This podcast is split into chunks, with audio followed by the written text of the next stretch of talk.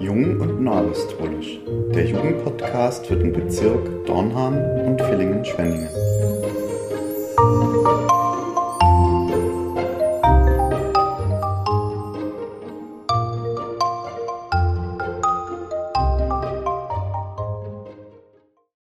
Weihnachten piekst.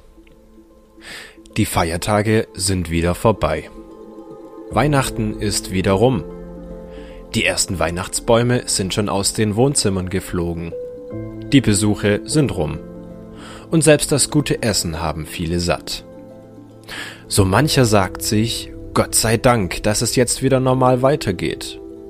Die Frage ist, ist es mit Weihnachten vielleicht wie mit einem Tannenbaum, der abgehackt, ohne Wurzeln, für ein paar Tage im Wohnzimmer steht, festlich geputzt und geschmückt wird, künstlich durch Wasser am Leben erhalten wird und dann wieder für ein Jahr weggeschmissen wird, ohne in uns Wurzeln zu treiben und etwas anzustoßen?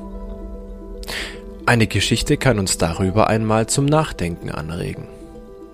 Die Weihnachtszeit ging langsam zu Ende, und wie in jedem Jahr trafen sich die Christbäume zu ihrer Vollversammlung.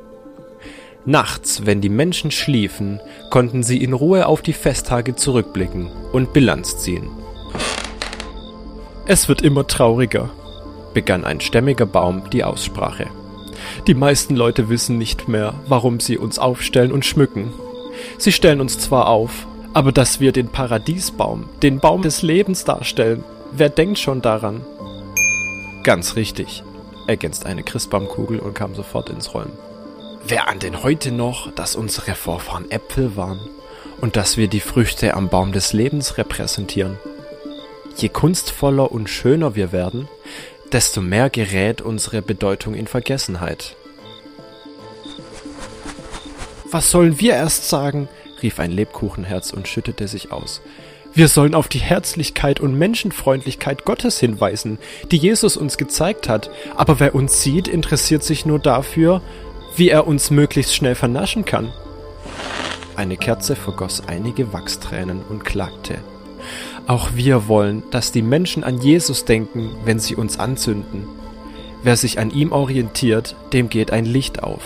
Der entdeckt, was im Leben wirklich wichtig ist. Der findet auch einen Weg durch die dunklen Stunden. Aber wem leuchtet das heute noch ein? Schließlich meldete sich noch ein kleiner Strohstern zu Wort. Wer mich in Ruhe betrachtet, könnte sich von mir sagen lassen. Du wirst immer einen rettenden Strohhalm haben, weil Jesus das Kindlein auf Heu und auf Stroh die Not und Armut mit dir teilt. Aber für die meisten ist Weihnachten nur ein Strohfeuer, das schnell verlischt. So klagten die Christbäume noch eine ganze Weile, bis endlich einer kleinen Tannennadel eine Idee kam. Es nützt doch nichts, wenn wir traurig und schmollend in der Ecke stehen und die Zweige hängen lassen.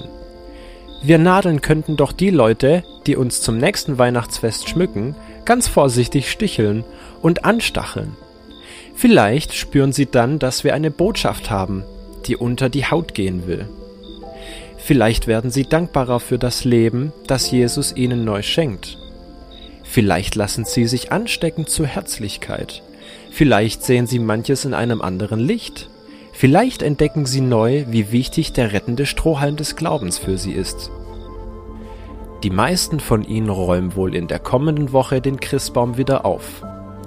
Sollten sie dabei von einer kleinen Tannennadel gestochen werden, nicht ärgern, sich ruhig einmal pieksen und sich fragen lassen, was ist vom Weihnachtsfest wirklich übrig geblieben.